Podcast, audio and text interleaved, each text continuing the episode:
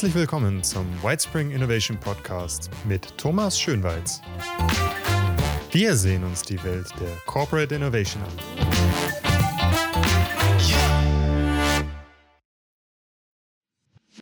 Wir haben uns vorher zu diesem Thema Vernetzung und Kooperation unterhalten. Da würde ich gerne noch mal ein bisschen einsteigen. Was sind denn so Hindernisse?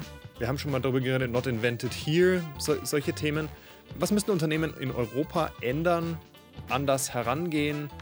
Was würdest du dir wünschen, wie europäische Unternehmen agieren, um diese Vernetzung zu beschleunigen und zu fördern? Viele, viele Level. Ähm, ich kann zu einem Beispiel jetzt nicht Unternehmen, sorry, dass ich es äh, kurz nochmal ausführe, aber ich kann zum Beispiel von Regierungen sagen. Zum Beispiel, wenn ich mit Innovationsförderung etc. spreche, ist es, wir machen ein österreichisches Programm für österreichische Unternehmen, die was in Österreich etwas machen. So, das gleiche ist bei Unternehmen. Wir machen von der deutschen Abteilung machen wir etwas für Deutschland, für deutsche Mitarbeiter, für deutsche Partner und sonst noch was. Gut, Deutschland hat natürlich einen Vorteil, ist zehnmal größer als Österreich, aber trotzdem ist es immer noch zu klein. Also es ist schon einmal ein Riesenproblem, dass die Leute auch länderspezifisch denken. Und in Europa muss man einfach den extra Schritt gehen. Wenn ich in den USA länderspezifisch denke und sage, wir machen zuerst den US-Markt, dann ist es was anderes, wie wenn ich sage, ich mache nur den Deutsch-Schweizer Markt, weil wir sprechen nur Deutsch und dann habe ich meine vier Millionen Schweizer, die was ich erreichen kann. Äh, ich meine, da sprechen wir von einem hundertfachen Unterschied, wenn ich sage, ich mache Schweiz oder ich mache USA. Ähm, deswegen, das ist ein Problem, dass die, dass die Leute halt relativ schnell denken, so, wir machen es ja landesweit es ist ja groß. Ähm, und in der digitalen Welt ist das einfach nicht so. Digitale Welt bedeutet, wir müssen einfach mit Frankreich, mit Großbritannien, wir müssen mit USA, mit China, mit Indien, mit Russland, mit Afrika und sonst noch was zusammenarbeiten. Ähm, das ist so eines der Probleme, was ich als erstes sehe, weil es werden Plattformen ausgerollt, die was halt nur in Deutschland sind. Es werden irgendwelche Kooperationen gemacht, die was teilweise auf Bundesländerebene ist. So, ja, wir haben einen Kooperationspartner in Baden-Württemberg, wo man denkt so, ja, deswegen wirst du digital erfolgreich werden, weil du einen Baden-Württemberger Partner hast.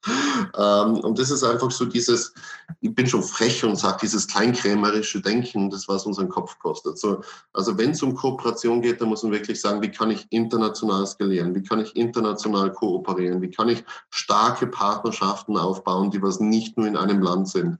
Ähm, und es ist auch ein Problem. Es ist auch durch ein durchaus ein Problem. Wenn man mit Microsoft eine Partnerschaft macht, dann macht man mit Microsoft Deutschland eine Partnerschaft. So selbst diese Giganten haben dieses Problem, dass sie diese Kleinkrämerei reinbringen. Und das führt natürlich dazu, dass du extra Aufwand machst. Und viele begnügen sich dafür, weil Microsoft ist ja an Bord. Wir haben ja für Microsoft Deutschland an Bord. Aber dass es eigentlich null aussagt, weil Deutschland nur 80 Millionen Einwohner hat. Gut, der Name ist toll. Ja, schön, hast Microsoft. Ja, bringt mir aber nichts, weil ich will eigentlich Microsoft äh, International und alle, die Microsoft International Partner haben oder alle Amazon Partner oder was auch immer. Also man muss halt wirklich sagen, wenn es um Kooperation geht, man muss realistisch bleiben, was bringt einem etwas. Und da kommt auch wieder diese Hidden Agenda rein, weil viele wollen einfach Sachen dann ähm, rausbringen, weil ihr Bonus davon abhängt, weil es gerade irgendwo reinpasst. Wir müssen gerade ein Innovationsprojekt machen, damit unsere Stakeholder, Shareholder, was immer dann zufrieden sind. Ähm, diese Proforma-Innovation, die was bei mir in meiner Karriere eigentlich dazu geführt hat, dass ich gesagt habe, ich habe keine Lust mehr, ähm, die ist schon auch, das ist ein Riesenproblem, weil einfach viele dieser Partnerschaften gemacht werden für irgendwelche PR-Zwecke, für irgendwelche Hidden Agendas, wie ich einfach dazu sage, wo es einfach nur darum geht, ja, wir müssen einfach sagen, dass wir auch innovativ sind. Also mir jetzt mal damals alles ausgeschlagen. Ich sitze in der Bank drinnen, äh, Vorstand, sind mir reingerufen, ja, ich habe dich auf der Kino gesehen, willst du nicht mal vorbeikommen, so in die Richtung. Richtig schön auf einem richtig schön dicken Papyruspapier, also wirklich schön dicker Karton stehen alle Themen oben von AI und Blockchain und irgendwas und Big Data. Ja, und kannst du uns sagen, wo geht es bei den Banken hin in Zukunft und sonst noch was? Und wo ich dann die Frage gestellt habe, so, für was braucht sie diese Sachen? Heißt ja, ja, wir müssen halt auch da investieren, damit wir halt auch im Shareholder Report sagen können, wir investieren in Zukunftstechnologie. Und das war einfach etwas, das was so eigentlich beschreibend ist, warum auch viele Partnerschaften und warum auch das Ganze niemals funktionieren kann. Weil wenn zu viele Spieler so ein Spiel spielen, dann ist der, der was es ernst meint, so frustriert, dass er eigentlich nicht mehr weitermachen äh, will. Und dieses Commitment ist auch wichtig, wenn man wirklich um Partnerschaften spricht, muss man herausfinden, ist es wirklich ein richtiges Commitment oder was will man machen. Also dieses Kleindenken und dieses Verschachteldenken, das kann einfach wirklich schnell zu Innovationskrepieren führen. Wie müssten sich jetzt Unternehmen verhalten oder was sollten sie jetzt tun, um eine Chance zu haben, international da mitzukommen?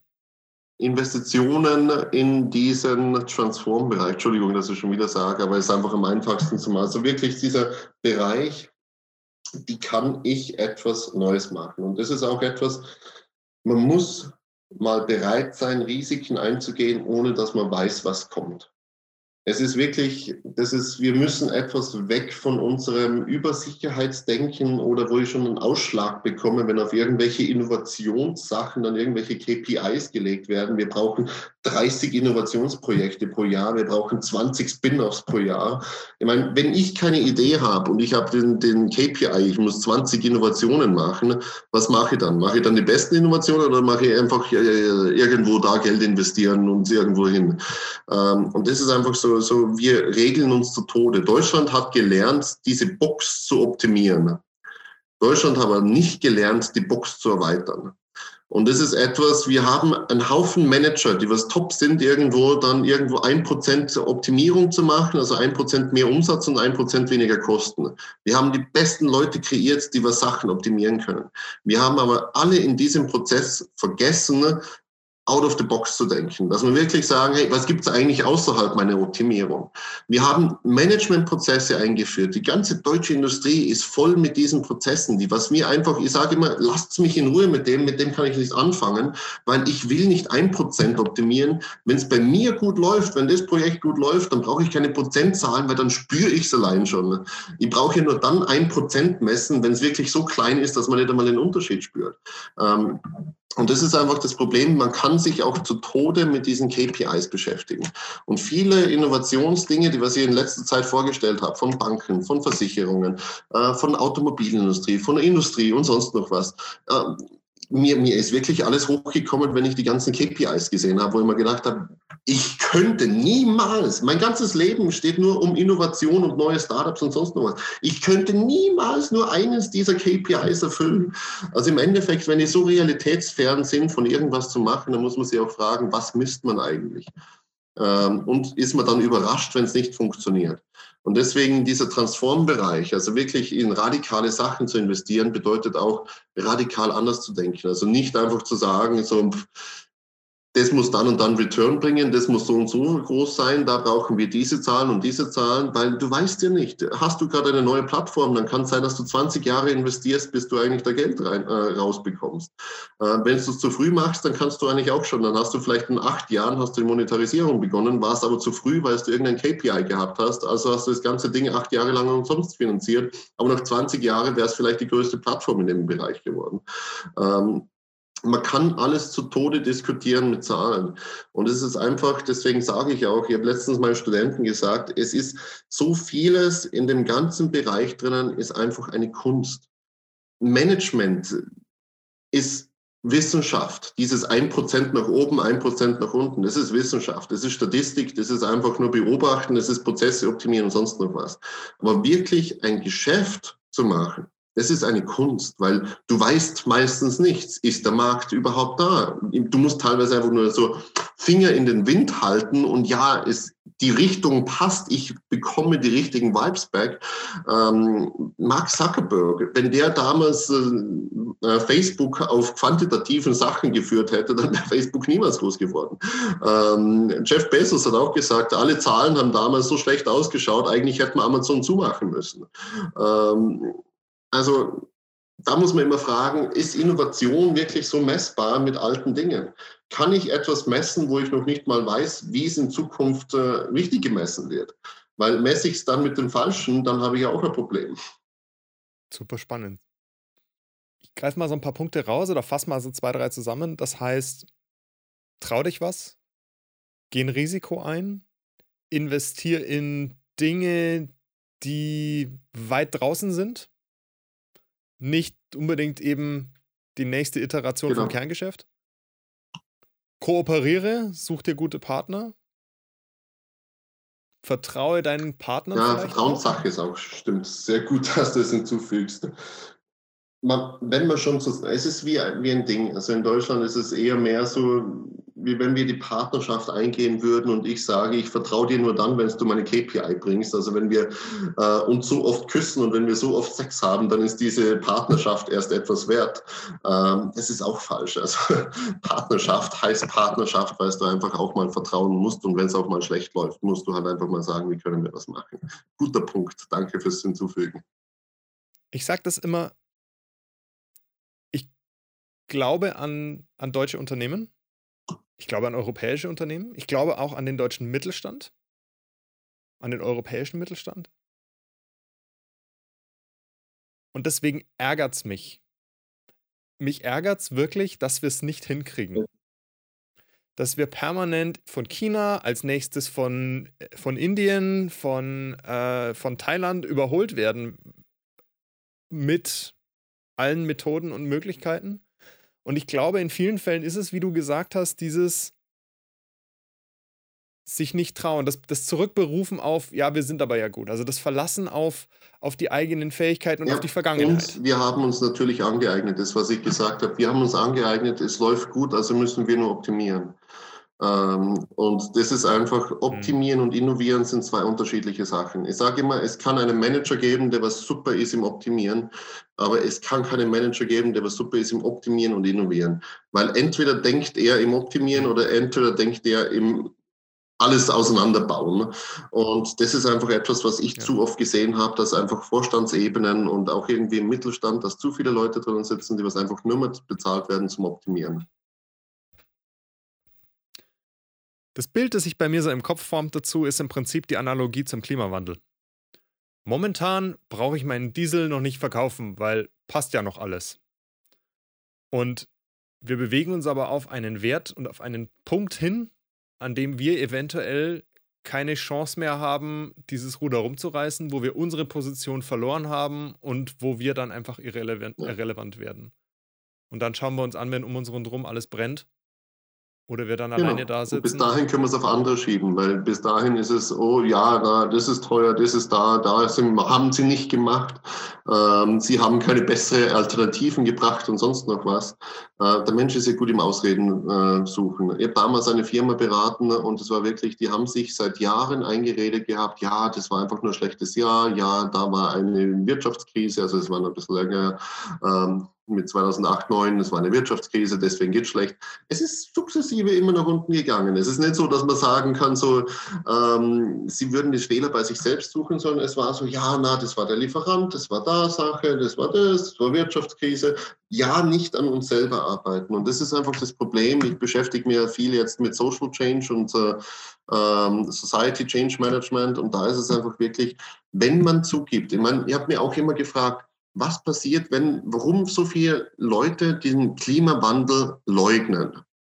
Und das ist eigentlich eine sehr spannende Sache und ich habe da mit einigen Psychologen gesprochen. Sie verweigern sich, diesen Fakt zuzugeben, weil wenn man diesen Fakt zugibt, muss man was machen. Und dann passiert sozusagen, oh, wenn ich was machen muss, dann aber so und dann muss ich noch und oh und und dann kommen alle diese aber, aber, aber. Und deswegen ist es leichter zu sagen, nein, Klimawandel gibt's nicht, weil dann habe ich automatisch einen super Ding, so Digitalisierung gibt's nicht. Also das war wortwörtlich, ich bin mal fast in den Vorstand von der Bank reingewählt worden. Und da ist ein alter Mann gekommen und hat mir gesagt, Digitalisierung im Bankwesen, das wird auch noch vorbeigehen. Und das war so ein, ein Ding, wo ich mal gesagt habe, so spannende Aussage. Aber im Endeffekt jetzt, nachdem ich das Ganze auch mit, den, mit dem Psychologen da gesagt habe, ist es einfach für ihn leichter gewesen. Ich meine, er hat mir gesagt, er war über 50 Jahre in dem Bankwesen. Ja, für ihn bricht eine Welt zusammen, ähm, wenn er über 50 Jahre da sozusagen seine Bankwesen kennt und dann kommt einfach einmal digital und verändert das Ganze. Er ist ja nicht mehr Profi.